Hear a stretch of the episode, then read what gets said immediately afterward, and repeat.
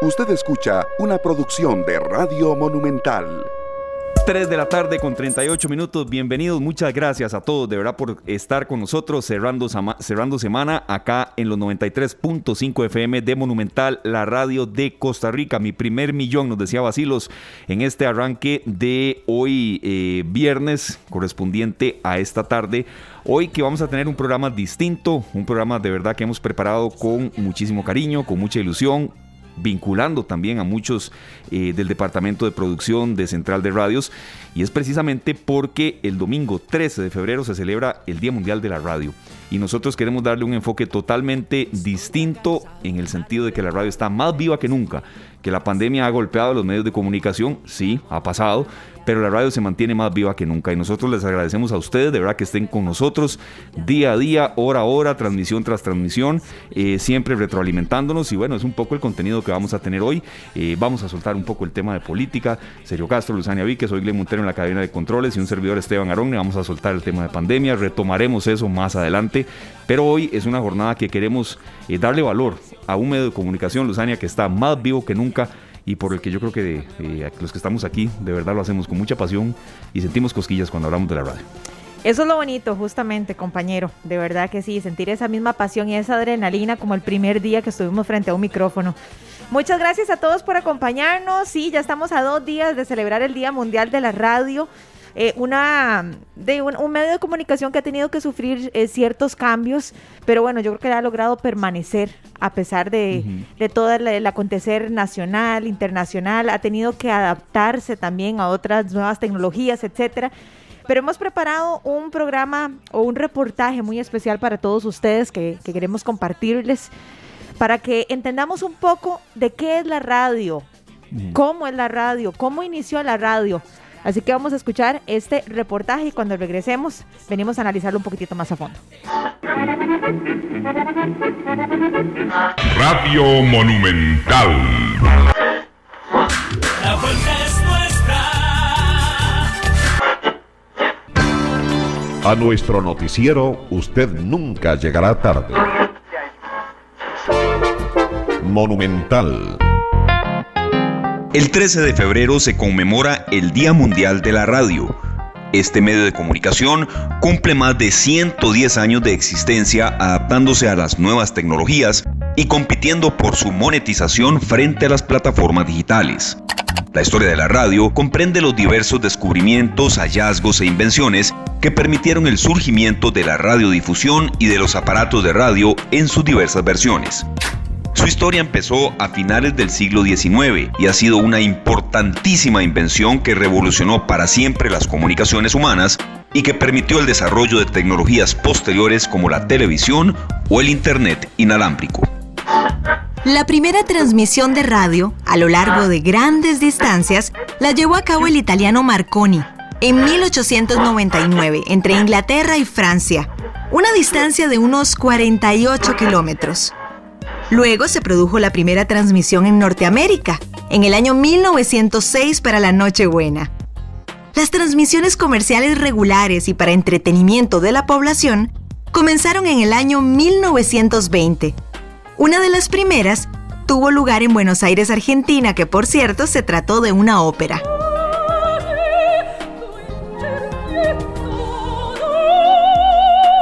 Cinco años después, ya había una docena de emisoras de radio en la ciudad y otras tantas en el interior del país. Similarmente, la primera emisora regular de tipo informativo del mundo surgió en Michigan, Estados Unidos, en el año 1920. En 1927 se produjeron y promocionaron las primeras radios para automóviles. En el año 1948 se revolucionó el mundo de la electrónica con la aparición de los transistores. Estos artefactos semiconductores capaces de interrumpir, atenuar o dejar fluir la corriente eléctrica. Este artefacto permitió la aparición en 1953 de la primera radio de transistores.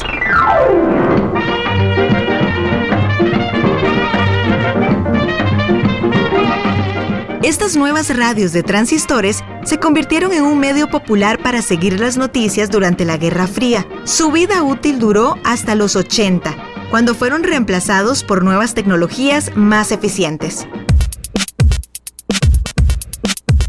La radio ha sobrevivido hasta la era digital, a pesar del notorio declive que durante los 80 y 90 sufrió a causa de la popularización de la televisión. Con Internet y las posibilidades tecnológicas del nuevo milenio, ganó nueva vida.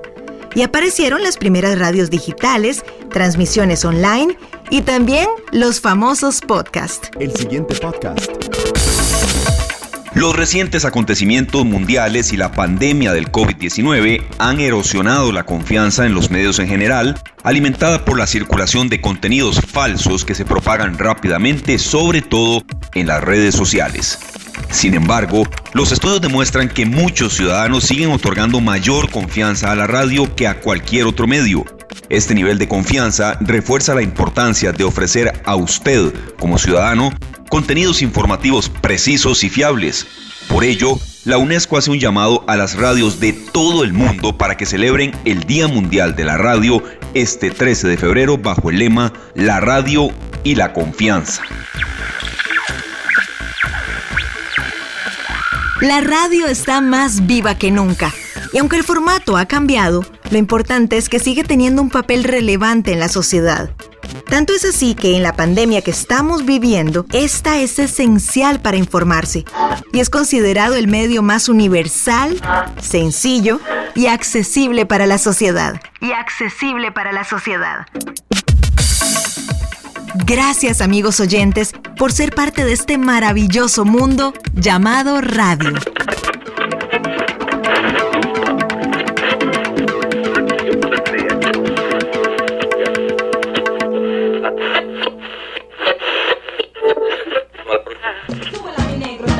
Escuchábamos este pequeño eh, resumen en un reportaje que preparamos por acá en esta tarde de eh, no solo por qué se celebra el Día Mundial de la Radio, sino que también por qué se mantiene tan vigente. Y acá nosotros eh, vamos a entrevistar, agradeciéndole mucho que esté con nosotros desde Yucatán, México, a Tito López. Él prefiere que no le digamos el nombre, bueno, lo respetamos, pero de verdad es un gran gusto que usted esté con nosotros. Tito López, una persona que es de verdad un sinónimo de radio, de producción radiofónica. Luzana, usted me ayuda ahí un poco también con el tema de la presentación. Y bueno, ya con nosotros también Sergio Castro, que vamos a intercambiar ideas, consultas y sobre todo experiencias de radio. Y bueno, mm, no solo trabajo como director nacional de emisoras musicales en RCN Radio, sino que también eh, director nacional de Radioactiva en Caracol Radio, una experiencia en producción radiofónica y creo que una persona totalmente calificada, Luzania, para hablarnos de una jornada así y de retos de la radio, y bueno, en este año y en los venideros. Vean, se los resumo así, si nosotros les hablamos de la mitad del currículum de Tito López, se nos lleva aquí por lo menos unos 15 minutos. Lo cierto del caso es que es un hombre muy conocedor de radio y no estamos hablando solamente en Colombia o solamente en México, sino a lo largo y ancho de muchísimos países a nivel mundial. Así que lo recibimos con los brazos abiertos. Tito López, qué gusto saludarte nuevamente y volvernos a encontrar. Bienvenido. Susania, qué bueno escucharte. Eh, eh, te saludo primero a ti, obviamente, gracias por la invitación. También saludo ahí a Esteban, a Sergio y obviamente a toda la audiencia que, en este, que está en este momento pues, eh, sintonizada con Radio Monumental y que quiere eh, conocer un poco más de la radio y que quiere saber también por qué se, se, está celebrando este Día Mundial de la Radio, un medio al que le he dedicado yo más de 45 años y que incluso ahora cuando estoy retirado y pensionado, pues todavía la sigo haciendo más que todo porque es mi pasión, porque me gusta mucho, porque porque ha sido parte integral de mi vida y gracias a ella pues puedo vivir tranquilamente pensionado como lo, como lo estoy haciendo en este momento. Tito, háblanos un poquitito de cómo fueron, a ver, eh, eh, por cuestiones de tiempo tal vez no podamos hablar de, todas las anécdotas que quisiéramos en, en, tu mundo en radio, pero sí quisiéramos que nos hagas como un repaso de los cambios que has visto, que has sufrido en la radio desde ese momento en el que comenzaste hace 45 años y la radio de cómo se visualiza o cómo está hoy en día, porque me imagino que han, se han presentado N cantidad de cambios. A ver, yo al, por el contrario, yo creo que la radio ha sido uno de los medios que ha permanecido pues como más estable en lo que se refiere a, tecnologías y a la forma de ser realizada. Hace 45, por allá en el 75, cuando empecé a hacer mis primeros programas, Pues sí, poníamos los discos de vinilo, poníamos los long plays y los disquitos de 45, los poníamos en tornamesas y en vez de toda esta tecnología digital que tenemos actualmente, usábamos lo que se conocía como los cartuchos, que eran como unos, unas cintas de casete eh, que tenían un formato especial en el que podíamos poner las, las, cuñas, los, eh, anuncios publicitarios, podíamos grabar entrevistas y otro tipo de cosas, pero, pero, pero digamos que en la forma como se realiza la radio sigue siendo la misma, estamos sentados frente a un micrófono con una persona que está operando los controles, que muchas veces incluso somos nosotros mismos, dependiendo del tipo de radio que hagamos, y, la gente nos escucha, pues sí, por la radio tradicional, solo que ahora tienen muchas más opciones. Obviamente la, la tecnología digital pues ha permitido facilitar algunas de estas tareas, ya no toca ir, sacar un disco, limpiarlo, ponerlo en la tornamesa, eh, poner la aguja encima, después volverlo a guardar y demás. O para pasar los comerciales, pues ya no toca ir y sacar una pila de, cartuchos o de cassettes, eh, dependiendo de, la duración de la tanda, sino que ahora con un clic se va toda la música, se van todos los comerciales y casi que una emisora puede trabajar de manera automática sin la intervención humana, más allá del tema de la programación o lo que sea. Digamos que esos son como los avances tecnológicos que han facilitado el trabajo, pero que también siento yo que a veces le quitan un poquito de, la emoción de hacer el trabajo en radio. No es la misma adrenalina cuando uno tenía que sacar el disco y ponerlo y cuadrarlo y, asegurarse de que salga como es y después guardarlo y empatarlo con el disco siguiente. Eh, que ahora que, no sé, que un locutor de una emisora musical simplemente le da clic como una playlist de Spotify y la música se va y, y, el locutor se queda sentado ahí mirando su teléfono celular como, como sin mucho trabajo. Entonces, eh, algunas cosas son para bien, algunas cosas para mal, pero repito, yo creo que básicamente eh, la tecnología es la misma con algunas cosas que, ayudan a, facilitar un poquito el trabajo. Claro, Tito, una, una consulta y enfocada a este 2022, domingo 13 de febrero, Día Mundial de la Radio, cuesta ser objetivo, porque aquí los tres que estamos, Sergio Luzana y yo, estamos enamorados de la radio y, y de verdad es así. ¿Por qué considera usted que se mantiene tan vigente eh, en épocas donde, bueno, ha habido disminución de ingresos, la pandemia ha golpeado a todo mundo en alguna u otra medida, eh, los periódicos impresos, lamentablemente hay unos que han desaparecido? ¿Por qué la radio sigue vigente? Y ojalá siga así siempre, Tito.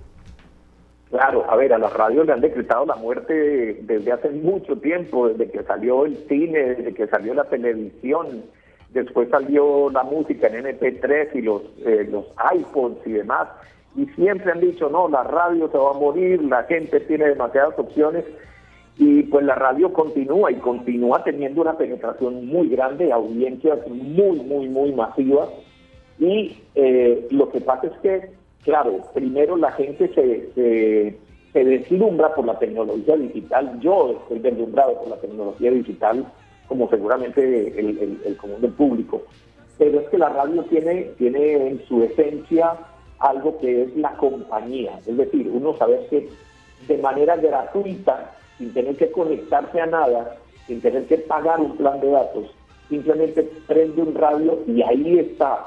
Y que quiero encontrar lo que quiero oír y simplemente eh, aprieto un botoncito y ahí está la emisora que me gusta. Y cuando la pongo, está esa persona que me está acompañando y me está hablando. Y yo siento que hay alguien ahí detrás que me entiende entiende lo que yo siento, que vive mi estilo de vida eh, y que además me da la, posibilidad de participar, de expresarme, de hablar, de pedir una canción, de opinar sobre un tema o incluso entregar eh, perfectamente una noticia que acaba de acontecer eh, en, el barrio, en la casa donde estoy, esa, esa gran compañía que nunca desaparecerá y además la inmediatez, la portabilidad, es decir, son todavía muchas características que han hecho que la radio, digamos, tenga más vida que otros medios tradicionales, porque el periódico, el periódico o las revistas, pues primero que todo me están entregando información de hace tiempo, de ayer, o de hace una semana, o de hace un mes. Eh, y esa información que si yo entro en internet la encuentro inmediatamente. Y la televisión, pues está bien, pero digamos que no es tan portátil pero la radio sigue siendo portátil que es, algo supremamente importante para la gente hoy en día cuando todo lo usa en su smartphone, en sus computadores y en, sus tablets, ¿no? Entonces, yo creo que básicamente es eso, es, esa gran compañía, esa portabilidad y la inmediatez de su información. Tito, nosotros hemos recibido siempre pues eh, los buenos deseos de que los programas salgan bien, de que todo sea súper. Recuerdo hace ocho años que yo estaba iniciando un programa de salsa y un amigo que tiene toda la vida de trabajar en radio me dijo, Sergio, pero la radio ya murió. La radio va saliendo. Y yo me le quedé viendo serio, serio. Le digo, no estoy de acuerdo con vos. La radio está migrando a otras, a otras facilidades. Por ejemplo, ahora si yo compro un celular, yo necesito que el celular tenga FM también, aunque lo pueda tener en una aplicación. Pero me gusta que el celular tenga en sí radio. Claro. ¿Verdad? Porque en el FM lo tengo al día, es en el momento que estoy escuchando los programas. Esa migración que se está dando junto a la tecnología nos permite muchas cosas. Claro, cuando estabas al aire con un long play tenías que ver que la canción estuviera en el surco correcto. Es más, habían cabinas en donde rayaban con un clavo el resto del disco para que ningún, ningún locutor se pusiera creativo. ¿Cierto, Notito? Para que no se pusieran creativos a oír ninguna canción ni a programar ninguna otra canción. Rayaban todo el disco y dejaban solo la canción que tenía que sonar de ahí buena. Para que sonara única, exclusivamente ese tema. Hoy no Hoy tenemos un playlist, tenemos la programación completa en automático. Eso nos permite muchísimas cosas. ¿Y a cuánto llegó ya ese programa de radio que le dijeron usted Cumple ocho años, ah, el primero de agosto, ¿verdad? Y se siente más viva la radio ahora que estamos en medio de la pandemia. Cuando la gente estuvo en la casa, sí, claro, yo puedo tener mis, mis playlists en muchas plataformas, pero lo que dice Tito, yo quiero tener compañía. Yo quiero enviar un saludo a la radio y que me saluden Quiero que me digan, como nos ha pasado en esta tarde, que hemos eh, recibido ya dos temblores fuertes al aire. Quiero saber qué pasó en este momento que está temblando, ¿verdad? Entonces, Tito, yo pienso que la, tecnología ha venido más bien a fortalecerla, porque con las herramientas que uno adquiere trabajando en la cabina de radio, si se traslada a los medios digitales, lleva mucha, mucha ventaja. Indudablemente, y es que eh, la gente de radio, claro, al principio se asusta cuando ve toda esta andanada de música en MP3 y que puede hacer su playlist y puede escuchar las canciones que quiere, y entonces mira el comportamiento en las redes sociales y ve que la gente opina y participa, interactúa, y más hoy en día que cualquier persona, la persona que quiera, puede desde su teléfono celular crear su propio programa de radio, hacer su podcast o hacer su, su lista de música pues claro que son amenazas que llegan a la radio, pero finalmente la radio ha entendido que también esas son herramientas que puede utilizar para conectarse con la audiencia, que, repito, y como tú bien lo estás diciendo, eh, la gente quiere tener ese contacto humano, porque es que no es lo mismo tener una playlist de, como de un robot o de un algoritmo, como lo quieran llamar, que está pasando canciones y canciones en un, en un Spotify con las canciones que yo escogí, pero, pero, pero de pronto no son las que quiero ir exactamente en este momento. Y yo creo que a muchos les ha pasado, tienen su playlist en Spotify y suena una canción y pasan a la siguiente, a la siguiente, a la siguiente hasta que encuentran alguna que les gusta. ¿Por qué? Porque no hay el factor humano, no hay, en la radio hay gente que hace una programación musical porque conoce el público, porque sabe sus gustos, porque la emisora está especializada en ese estilo musical, porque tienen historia, y, pero además de eso, porque te cuentan la biografía del artista, porque te traen las noticias del artista, porque te cuentan las actividades que hay en este momento, si va a haber un concierto, una presentación. Es algo que, digamos, yo no digo que en el futuro no lo pueda hacer, porque el futuro no lo conocemos y cambia todos los días, pero que por lo menos en este momento y por un buen tiempo la radio va a, tener, eh, va a seguir teniendo esta gran fortaleza el aspecto humano detrás de los contenidos que estamos entregando. completamente de acuerdo. Tito, bueno, eh, nosotros sabemos que, que, usted trabaja justamente como asesor, ¿verdad? En, en, este maravilloso medio de la radio en muchos países, ha estado en muchos países de Latinoamérica, por cierto, y para nadie es un secreto que la radio funciona también como un generador de opinión pública. Entonces también hay oportunidades de mejora. Para usted, ¿cuáles son las oportunidades de mejora, sobre todo en los últimos años de la radio, de cómo estamos haciendo radio? Mira, es muy buena pregunta porque precisamente sobre ese tema es que trata, es el, es el lema oficial del Día Mundial de la Radio para este año que se celebra este domingo. Eh, y es la credibilidad, es la confianza de la radio, confianza que en algunos países más que en otros se ha venido perdiendo. Yo, por ejemplo, eh, publiqué un artículo hoy en un portal que se llama Radio Notas, hablando de lo que pasa en Colombia. Colombia es un país muy convulsionado, con una gran polarización, que yo creo que está pasando en todas partes eh, de mayor o menor manera, bueno, acaban de pasar las elecciones en, Costa Rica y seguramente ustedes lo vivieron también de alguna manera, pero es que miraba y publicaba los resultados de una encuesta en Colombia y, se considera que las organizaciones de noticias están sesgadas. Entonces, por ejemplo, en Colombia el 73% de las personas, es decir, prácticamente 3 de cada 4 personas, está de acuerdo con que los periodistas y reporteros intentan engañar a la gente a propósito, diciendo cosas que saben que son falsas o que son grandes exageraciones. Eso es muy complicado. El 72% de la gente afirma que la mayoría de las organizaciones de noticias se preocupan más por apoyar una ideología o una posición política que por informar. Y el 76% asegura que los medios de comunicación no les está yendo bien en ser objetivos y no partidistas. Entonces, hay que trabajar mucho en esto. No, no hay que caer en la trampa de los likes, no hay que caer en las trampas de, del número de seguidores, porque es muy fácil caer en esa trampa hoy en el mundo de las redes sociales, que, parece que es lo que impera, por lo menos lo que tienen más cercano la gente en las manos. Entonces, todo lo contrario, mientras más podamos fortalecer eh, la verdad y la imparcialidad, pues seguramente vamos a tener más éxito. Mira, eh, uno de mis últimos proyectos en Colombia eh, fue el trabajo con una emisora que se llama Blue Radio y partimos de la premisa de que la verdad es de todos. Ese es el eslogan precisamente de Blue Radio. La verdad es de todos, no es solamente del presentador, ni es de, del que le hace la oposición. Y por eso uno de los programas, o el programa de la mañana en Blue Radio, eh, ahí en Colombia, eh, lo que se hace es comentar la noticia del momento, entrevista al protagonista de la noticia, habitualmente de temas candentes, polémicos, políticos, eh, sociales y demás, y al final hay un panel con presentadores de varias tendencias políticas a favor, en contra, o que no tienen nada que ver, y entre todos entran a una discusión sin llegar a una conclusión, porque la conclusión se le deja al oyente. La idea es presentar diferentes puntos de vista, enriquecer el debate y que sea el oyente el que saque su propia conclusión. Yo creo que esto hace mucha falta en la radio.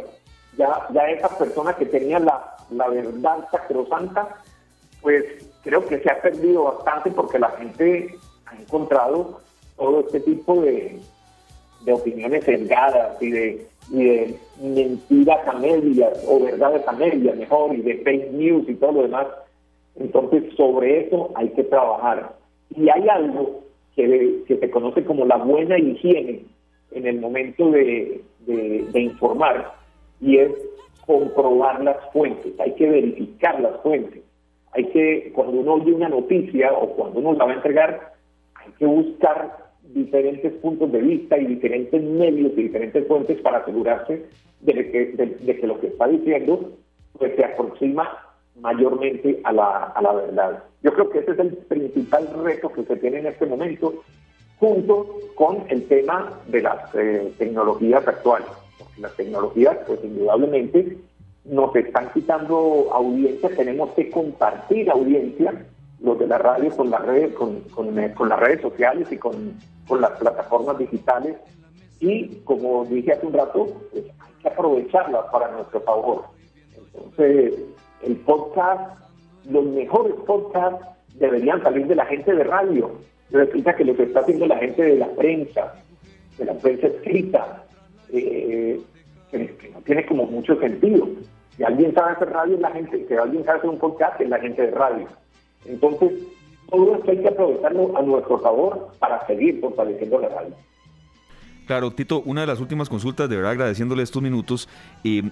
Que la radio sí es confianza, por supuesto, pero también hay ejemplos claros en que la radio ha salvado vidas. En Costa Rica, un terremoto que ningún tico olvidará, el de Cinchona, y, y aquí en Monumental se dio en una transmisión de que gracias a la señal de Monumental se pudo llegar donde había gente que, eh, bueno, estaba prácticamente ya con muchas horas, no atrapada bajo la tierra, ni mucho menos, pero sí en una condición de mucho peligro para su vida.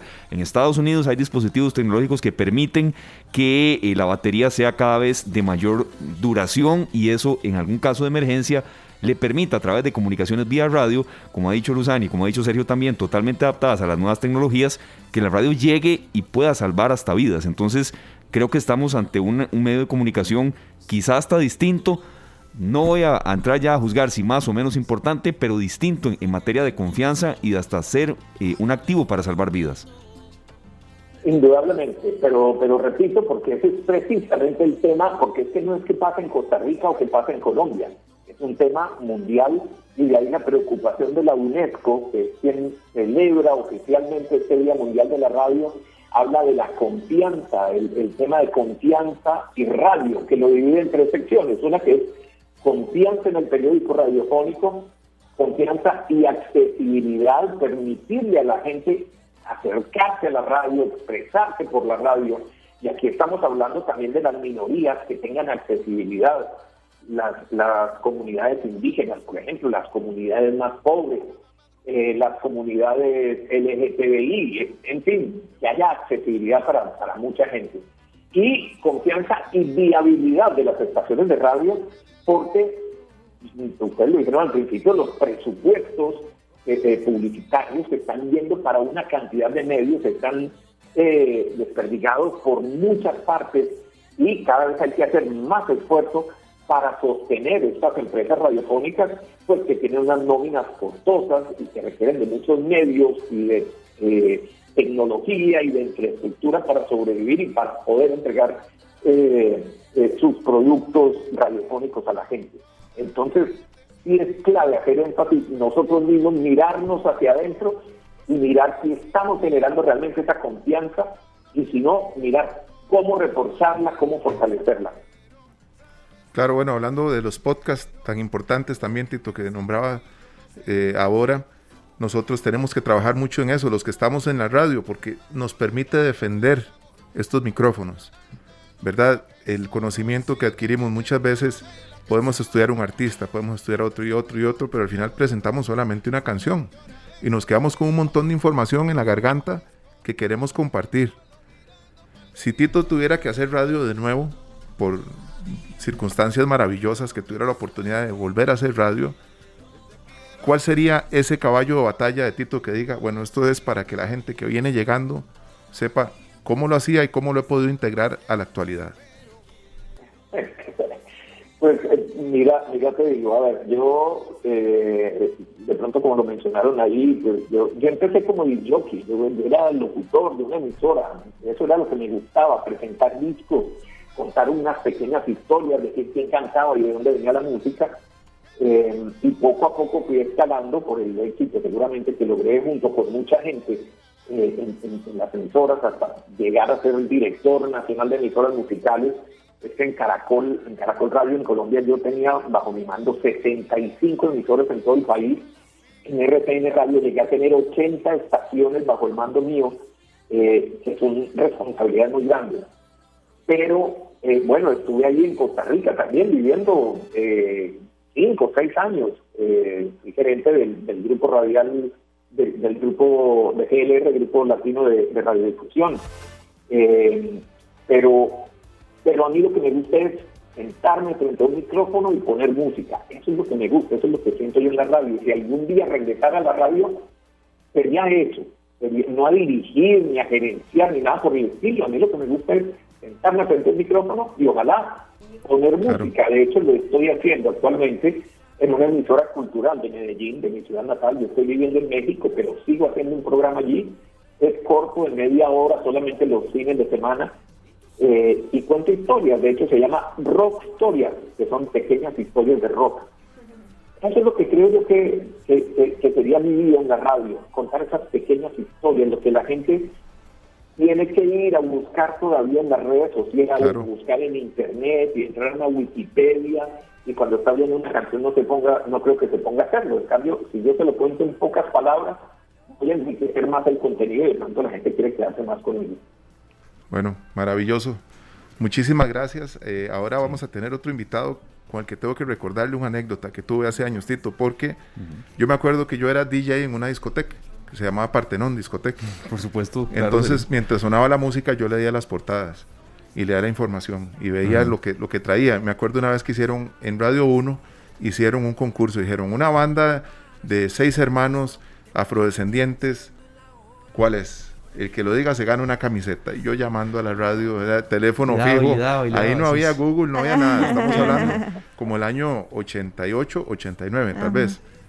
Eh, y llamo y me contestan, eran los Jets. Los Jets. Los Jets. Y eso lo había leído en la portada del disco, que decía, los Jets es una banda formada por los hermanos tal, tal, tal, tal y tal. Y ahí salió la información. Así es que eso que dice Tito es maravilloso poder aprender, poder leer y poder compartir. Muchas gracias, Tito. No, muchas gracias a ustedes por la invitación y por dejarme hablar de la pasión de mi vida, que es la radio. Claro. Mil, mil gracias. Además, quiero decirles, estoy viviendo eh, en México, pero en mi corazón adentro vive Costa Rica. ¡Eso! me parece hermoso, lo disfruté, lo recorrí de punta a punta y quiero regresar allí. Ojalá, ojalá que, lo tengamos muy pronto de vuelta, Tito. De verdad lo extrañamos, montones. Y tenemos por aquí varios saludos que han salido para usted. Sí. le manda un gran saludo afectuoso que trabajó con usted, Tito Cristian Hernández, productor radiofónico. Y bueno, y, está ya aquí calentando motores porque él viene con todo el elenco de Pelando el Ojo a las 5 en punto. Y aquí está escuchándolo. Entonces, eh, de verdad, muchas gracias. Sabemos que la radio es una pasión que uno lleva adentro y de a veces no muere nunca. Así es, no, muchas gracias. Saludame a Cristian, por favor, a Norma y a todo el equipo. Ah, Una feliz tarde para todos. Muchas gracias, Tito, para vos y para toda tu familia. Bendiciones, hasta luego. Chao, Luzania, Sergio y Esteban. Hasta luego. Hasta luego, gracias. Un gran abrazo ¿verdad? para Tito López, que bueno, es sinónimo de radio y, comprobado de, mucha calidad. Vamos a escuchar, señores, un, pequeño extracto con toda la colaboración de verdad de, Pablo Díaz, eh, que eh, la radio también la lleva totalmente adentro, de algunos momentos icónicos en la programación de Radio Monumental que usted va a escuchar. Creo que no hay ni que presentarlo mucho y que van a ejemplificar por qué la radio siempre es compañía. Suba el volumen. Bueno, la radio está más viva que nunca y queríamos de verdad dedicarle un buen bloque que, con entrevistas, con recursos radiofónicos, que son los reportajes o pequeños extractos de, audios. Y ahí en, ese eh, collage escuchamos distintos momentos a lo largo de la historia. Y un agradecimiento muy especial a ustedes que nos escuchan, que son nuestra razón de ser y por los cuales nos esforzamos cada día de que el programa que termina, bueno, eh, ojalá eh, sea así con la premisa de que el que viene sea mejor. Así tiene que ser, así tiene que ser. Y la verdad es que la radio está más viva que nunca, de eso no, no cabe la menor duda. Y por eso la UNESCO nos invita a ser reflexivos y a celebrarlo en grande este próximo domingo 13 de febrero. Y vean, hablando de gente de radio, eh, nos está escuchando eh, Jorge Vindas, periodista, está escuchándonos ahí con Feli, que es su hijo. Ah, Entonces están ahí en, en, full sintonía, así que un fuerte abrazo para ellos. Y bueno, para toda la gente linda de radio, que nos encanta y nos apasiona este mundo, independientemente del formato, de que tenga la emisora, lo más importante es hacerlo con amor, con pasión, con respeto para el radio escucha y muy importante lo que decía Tito, verificar siempre las fuentes. Totalmente. Eso es indispensable, yo diría que hoy y siempre. Muy importante. Vamos al corte comercial. En el año 1979 se empezaba a ver un, un cambio en la radio y fue porque los videos empezaron a tomar mucha notoriedad aparece un grupo como Buggles, que es un grupo que apareció en el año 1977 y dos años después sale con una canción que dice, los videos mataron al artista de la radio. Pero bueno, ahora, en el año 2022, podemos decir que los artistas que están en la radio están más presentes que nunca. ya regresamos. Sí, vamos a, eh, vamos a hacer un, pequeño enlace con, nuestro compañero Glenn ahí para mejorar la comunicación. Vamos a hablar nosotros tres un poco sobre, sobre el tema de, eh, de qué se trata esta, eh, esta actividad de mañana, Get Back, el último concierto. Si no, nada más le pedimos un teléfono fijo a Eliezer o alguno para mejorar la comunicación. Tenía un pequeño ahí problema de señal. Vamos a buscar una mejor ubicación. Y es Get Back, el último concierto, señores. Es la experiencia de su icónico recital solo en IMAX. Y nosotros vamos a rifar también eh, cinco entradas dobles eh, para los que nos puedan llamar. Ya vamos a dar el número y demás. Y yo creo que también la gente necesita este tipo de espacios, ¿verdad? Eh, para divertirse, para relajarse y sobre todo cuando se trata de buen rock. No, y sobre todo porque hablábamos de que este fue el último concierto, ayer lo comentábamos, de que ofrecieron eh, todos juntos, ¿verdad? Ya después, ya, ya algunos se tiró por allá pista solito, de repente dos se unieron, qué sé yo. Pero como equipo tal cual, así los, los conocimos como The Beatles, este fue el único o el último más bien concierto y que bueno, se hizo esta producción, así que yo sé que todos los amantes de The Beatles van a estar ahí presentes. Por supuesto, ya este concierto cumplió 53 años el 30 de enero. Con razón no me acordaba yo, con razón. y en medio, de, en medio de, de, todo el cansancio que generó el convertirse en lo que ellos se convirtieron, se dio este último concierto de forma improvisada para los fanáticos de, de los Beatles, ¿verdad? Y realmente es un documento que es para los ganadores va a ser algo espectacular. El que, el que vino la vez pasada a Costa Rica fue McCartney, ¿verdad? Paul McCartney. Paul McCartney, Paul McCartney. ¿Hace como cuánto fue eso, más o menos? Hace aproximadamente unos seis años. Yo me acuerdo de eso, yo me acuerdo, me acuerdo de la gente como loca tratando de ir, creo que fue en el Estadio Nacional, ¿verdad? Si Estadio Nacional, sí. sí. por cierto, el, invitado que ya estamos mejorando el sonido, ahí Glenn nos avisa cuando ya esté mejor la comunicación, Eliezer Barrantes tuvo oportunidad de conversar con él, lo entrevistó, por eso es que lo seleccionamos, para que las personas que aquí escuchemos eh, siempre sean especialistas en los temas que tocamos y es por eso que lo hemos seleccionado. Sí, estuvo aquí en Costa Rica y, bueno, fue un concierto de verdad único. Eh, ¿Usted tuvo oportunidad de ir a ese, serio? Sí, claro, sí, sí, sí, esto fue el primero de mayo del 2014, hace ocho años. Y ahí, estaba Sergio en primera fila. Estaba ahí, sí, con dos, dos amigos y con mi hija también. Ah, qué belleza. Eliezer Barrantes con nosotros. Bueno, Eliezer, gracias de verdad por estar con nosotros acá en esta tarde y hablar un poco de los cuatro grandes. ¿Por qué fueron tan, tan grandes? Bienvenido a esta tarde. Gracias. Este, por supuesto fueron tan grandes porque aparte de la música cambiaron la cultura, influenciaron la política, la religión, la moda, la, moda, la manera de vestir y el corte de cabello, entre otras cosas. Muy interesante, ¿verdad? Porque Ahora uno ve este concierto en, ese en el tejado, por decirlo así, Eliezer, y recuerda una anécdota que me comentaba un señor que dice que cuando los Beatles se presentaron las primeras veces en los Estados Unidos, ellos hacían los conciertos con los sistemas de parlantes que tenían los estadios. ¿Es así, Eliezer?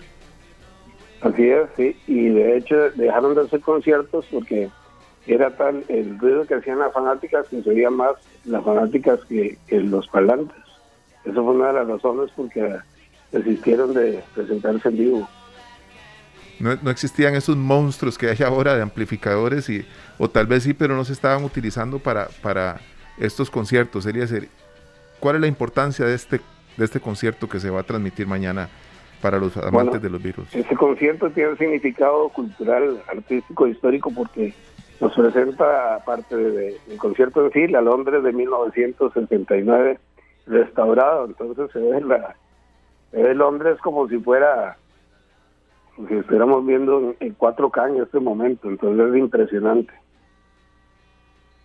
Perfecto, Eliezer. Tenemos algunas consultas rápidamente también, pero recuerden que en el 905-222-00, 905-222-0000, usted puede participar por estas cinco entradas dobles para ir a Nova a este Get Back, el último concierto. Entonces, 905-222-0000. Nuestro compañero Glenn solamente toma el nombre y la cédula.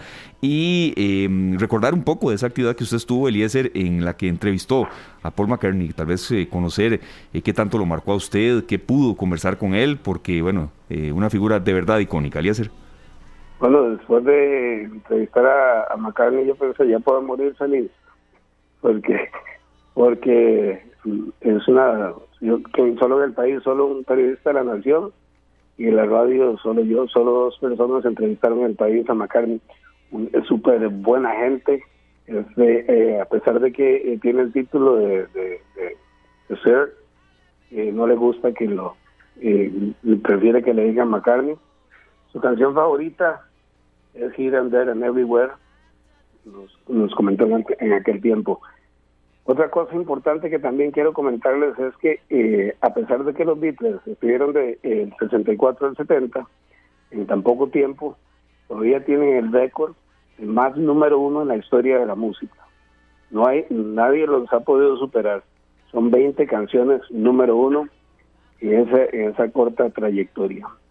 Eliezer, eso mismo le iba a preguntar. Estamos hablando, digamos, si lo quisiéramos incluso hasta extender un poquitito, estamos hablando de una década, más o menos, de los 60 a los 70. ¿Por qué usted considera que se tornaron tan influyentes? Vea usted el dato que nos acaba de compartir, 20 canciones como número uno.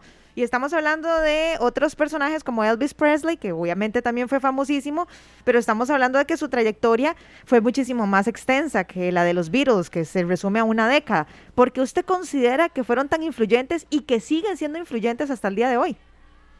Eh, como le mencioné al principio, eh, cualquier artista puede cambiar la música, pero cambiar la cultura influenciar la política, influenciar la religión, la manera de vestir, cambiar el, eh, eso, no lo hace ningún grupo hasta la fecha.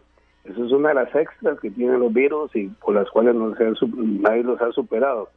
Aparte de eso, en la historia de la música, los compositores con más número uno en la historia, en toda la historia, estos 60 años, McCartney tiene 29 número uno y Lennon 26 no solo como dúos, sino como compositores aparte, tampoco han sido superados. O sea que hay algo más. Los números lo, nos indican que hay algo más en ellos. Claro, este, muy importante también contarle a la gente, Eliezer, que ellos tenían un convenio, ¿verdad? Que todas ah, las letras de las canciones salían bajo el nombre, los créditos aparecían como Lennon McCartney, así es. Así es. Lennon McCartney porque sonaba mejor porque McCartney Lennon no sonaba, ¿verdad? L y M, eh, como orden alfabético. Y de hecho este ese fue el acuerdo y solo eh, en el 2003 McCartney quiso eh, eh, registrar Yesterday como McCartney Lennon y al final desistió porque en realidad la composición era de, de, McCartney. Y entonces al final esa fue la única vez en que como que McCartney quiso pero no no se llegó. Hay otros temas que compusieron este a otros artistas, pero que aparecen con seudónimos y otras cuestiones y, y no no como Lennon McCartney. Pero en este sí casi casi se hace el cambio a McCartney Lennon. Claro, Eliezer, hay una parte en, los Beatles y, recapitulamos que estamos eh, conversando con usted, especialista en, en, los Beatles, porque estamos rifando cinco entradas que ya se están de verdad prácticamente por agotar para Get Back, el último concierto que se exhibirá, eh, se exhibirá mañana en Nova Cinemas de Curridabat. Aclaramos que solo será por ahí, ya Glenn nos va a dar... Eh, la lista de los ganadores. Que bueno, en, un, en una frase de las muchísimas icónicas que hubo, bueno, eh, recordemos que se dijo, y lo dijo John Lennon, somos más populares que Jesús, y eso marcó un, antes y un después, en, incluso en, muchos de ellos y familias de sus seguidores. Y eso pasó, ¿verdad? Y la historia lo documenta y, y, por eso quizá también son tan recordados, entre muchas otras cosas. Pues yo creo que si algo eh, debe arrepentirse Lennon en algún momento fue esa frase que dijo. Por supuesto que, que marcó mucho eh, al grupo y, y, dejó de tener muchos seguidores en ese momento por esa frase. Él dijo que fue malinterpretada porque eran tan populares que eh, buscó la una comparación así un poco muy exagerada. Claro, eso fue en una entrevista de radio, ¿verdad, Eliezer? Sí. Y después vino la, la la quema de discos de todos los discos de los virus y toda la... La gente apilaba los discos en las calles y los quemaba después de, esa, después de esa frase. Vean, estaba viendo por acá, compañeros, y Eliezer, que lo tenemos en, en la línea. Ese concierto fue exactamente el 30 de enero de 1969. En, en la azotea fue, ¿verdad? En este cuarteto de, de, Liverpool fue cuando dio esa presentación y cualquiera pensaría que era un concierto de dos horas o tres horas y no, en realidad fueron solo 40 minutos. Y este concierto es el que ustedes van a poder disfrutar en esta sala de Nova Cinemas de Repretel. Eso sí, somos muy enfáticos en que solo habrá una función que es este sábado, o sea, mañana 12 de febrero hay cinco pases dobles. ¿Qué? ¿Lo vamos a ver por ahí, Eliezer, a usted, en primera fila? Ahí, ahí vamos a estar, por supuesto. Originalmente el concierto iba a ser en un crucero, pero al final este reforzaron la azotea porque esa azotea estaba hecha solo para, eh, para, soportar la lluvia y otras cosas y no para soportar equipo pesado de, grabación y de instrumentos musicales, entonces poder reforzado el techo para poder hacerse el concierto. Qué, qué, qué, buenos, qué buenas anécdotas, porque de verdad uno, algunas las conocía, otras sinceramente no. Entonces, una consulta ya para ir terminando. Eliezer, ¿cree usted que eh, habrá algo similar a, un fenómeno como los Beatles? Yo le soy sincero, de, porque esta pregunta la, la, he escuchado en algunas entrevistas cuando se habla del tema, cuando es aniversario de muerte de alguno, y generalmente se dice que no. Pues, pues fíjense que eh, ellos tienen algo eh, muy, muy especial.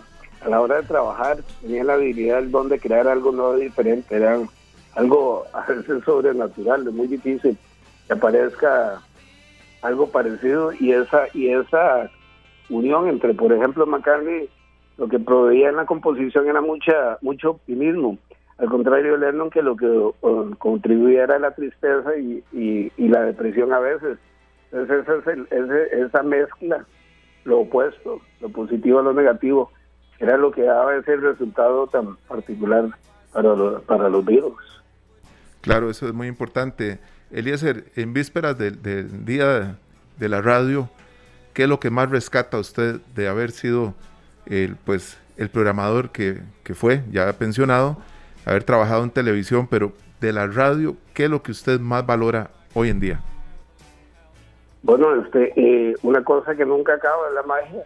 En este momento este, eh, eh, estamos este, interactuando, no nos conocemos y nos estamos imaginando cómo, cómo somos. Y esa magia de, las voces de la radio. Eso esa magia es lo que todavía yo rescato y lo que mantiene y va a mantener viva a la radio.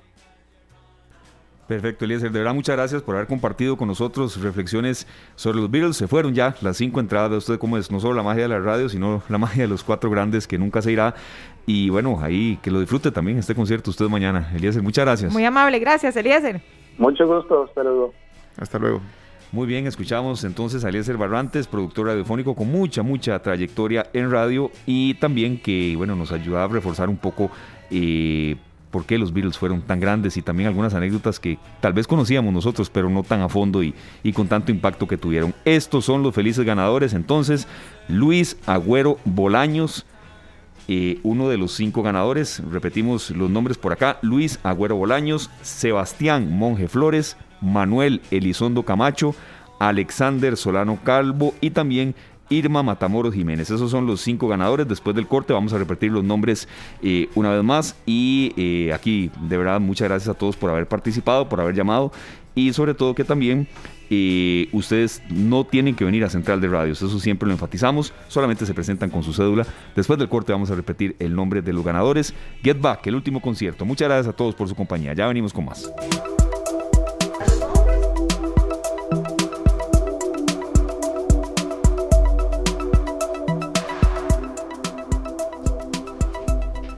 4 con 45 minutos. Muchas gracias amigos por estar con nosotros. Y bueno, para los que nos preguntaron quiénes fueron los ganadores para ir al concierto de los Beatles, que se transmitirá en Nova Cinemas de Repretel en Curridabat a las 7 y 30 de la noche el día de mañana. Vamos de nuevo con los nombres, por si ustedes están ahí cruzando los dedos a ver si ganaron o no, cómo está el asunto, les cuento. Luis Agüero Bolaño, Sebastián Monje Flores, Manuel Elizondo Camacho, Alexander Solano Calvo y también doña Irma Matamoros Jiménez. Muchas felicidades, como decía mi compañero Esteban, no tienen que venir acá, sino que se van directo con su cédula a la eh, sede de Nova Cinemas de Repretel, específicamente la de Curridabat. Así que muchas felicidades a los ganadores. Esta es la magia de la radio, compañeros. Esa es la maravillosa magia de la radio. Este medio que nos sigue enamorando y que se sigue transformando y que yo creo que aunque surjan los podcasts, que aunque surjan otras formas de hacer radio, este maravilloso medio no se pierde.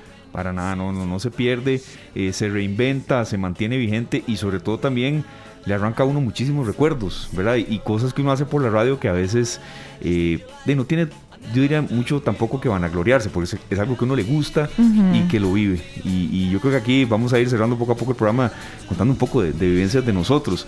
Yo tengo una particular y, me ha pasado, y serio, sabe, pocas veces. A ver, ¿qué le pasó?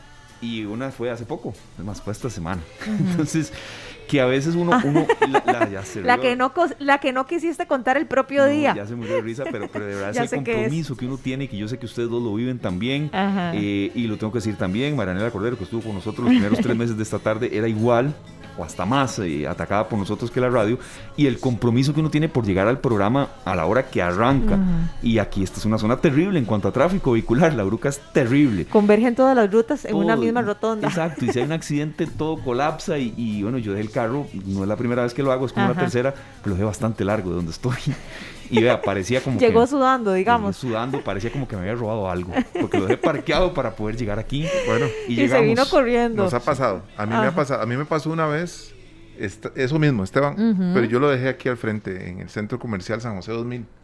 ¿Verdad? Sí, claro. Y tenía un problema, que ya iba al aire y llegué agitadísimo. Y uno trata de disimular, pero no, te No, escuchas no, igual, agitadísimo. Igual, igual salí al aire, súper agitado, estaba solo en cabina y, y fue algo, una, una gran experiencia por la cual yo digo que uno, eh, esto no lo hace por uno, es que hay gente que está esperando que uno haga el programa, Ujú. ¿verdad? Y es un compromiso bilateral. Sí. Vean, es que compañeros, hay tantas anécdotas que si nos quedáramos aquí conversando el resto de la tarde, nuestros compañeros de Pelando el Ojo seguro se enojan porque les pedimos cafecito y todo. Ah, no, pero vean, vienen ellos con las de ellos. No, y, y es que vean, como existen anécdotas muy vacilonas, como estas que, que estamos compartiendo, existen también anécdotas que nos llenan el corazón de alegría. Les voy a contar algo que a mí me pasó hace unos cuatro años aproximadamente. Yo hacía un programa en otra emisora que era un mensaje, digamos, el programa era como de entretenimiento, pero siempre tenía un mensaje positivo, eh, implícito, muy, muy, muy latente siempre. Y un día estábamos transmitiendo desde el Museo de los Niños y se acercó un muchacho y nos regaló a mi compañera y a mí un capuchino, que siempre vacilábamos. Así como yo vacilo aquí digo, quien ande por aquí me quiere traer un capuchino, él se lo tomó muy a pecho. Ahora las- no son las 5 y llegan 3 ahí. Y no, y de verdad, vieras qué lindo. El, el muchacho llegó con el capuchino y obviamente yo le agradecí muchísimo. Pero lo que nos dijo a mí me marcó la vida. Y dijo, vean chicas, eh, yo hace dos meses estaba pasando por una depresión muy fuerte y había pensado en quitarme la vida. Seriamente en quitarme la vida. Y algo dijeron ustedes ese día en el programa que tenían y nos dijo la frase que a él le impactó, dice, y eso cambió la perspectiva. Fue como el mensaje enviado de Dios a través de ustedes que me hizo a mí cambiar de parecer. Y yo quiero agradecerles muchísimo porque Dios las utilizó a ustedes. Vean compañeros, a mí sí. él me dijo eso y yo me quedé perpleja, se me erizó la piel y yo dije, bueno, es que la radio tiene eso, nosotros tenemos la posibilidad de impactar positivamente, de generar eh, también opinión pública, ¿verdad? Eso sí, de fuentes verídicas, pero también podemos cambiar vidas y yo creo que tenemos que irnos con eso. Eso es lo más importante, que hagamos este trabajo con amor, Sí. con responsabilidad y entendiendo la importancia de nuestras palabras. Eso es maravilloso, eso que acabas de decir, porque tenemos una gran responsabilidad, ¿verdad? Ahora, don Eliezer hizo alusión a un- una situación que se dio con Yoko Ono y Paul McCartney por una sí. canción. Ujú, ujú. No, pero en realidad yo les comento esto porque tengo el disco y tenía esa, esa, esa, esa situación que quería comentarles. Paul McCartney graba en el 2002 una gira de- en los Estados Unidos que se llama Back in the US y él invirtió los nombres. Entonces en los créditos ya no aparecía Lennon McCartney, sino McCartney Lennon. Y eso provocó que Yoko Ono una vez más eh, se fuera a pelear con Paul McCartney, iba a entablar una demanda judicial y demás. Yo no sé en qué paró el asunto, pero sí generó mucha molestia en ella, porque él invirtió los nombres y, y quitó Ujú. a Lennon de primero y puso a McCartney, y eso fue terrible. Pero bueno, en fin, la responsabilidad nuestra cuando hacemos una aclaración de estas también es Sí. porque, porque mucha gente que nos escucha sabe de lo que estamos hablando. Por supuesto que sí. ¿verdad? Sí. Y la que no sabía se va a quedar con una información incompleta también.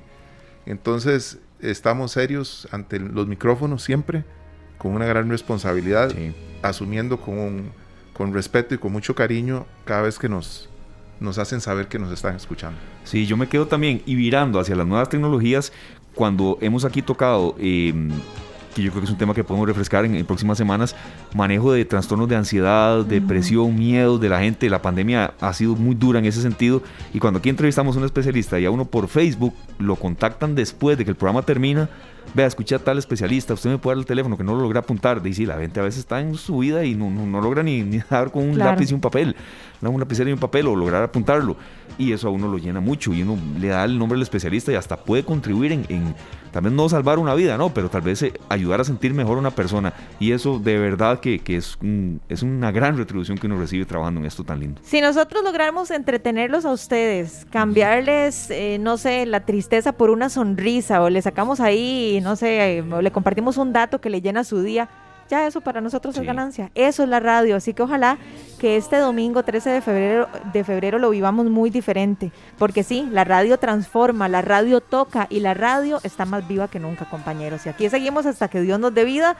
Es interesante, una vez se dice, no, ya voy a descansar un ratito y no, y vuelve uno y vuelve. Así que bueno, aquí estaremos y si Dios lo permite. mucho dándole la bienvenida a los compañeros que vienen. Es muy normal que usted vaya en una presa de, las hermosas de la Bruca o por donde usted esté y vaya un carro.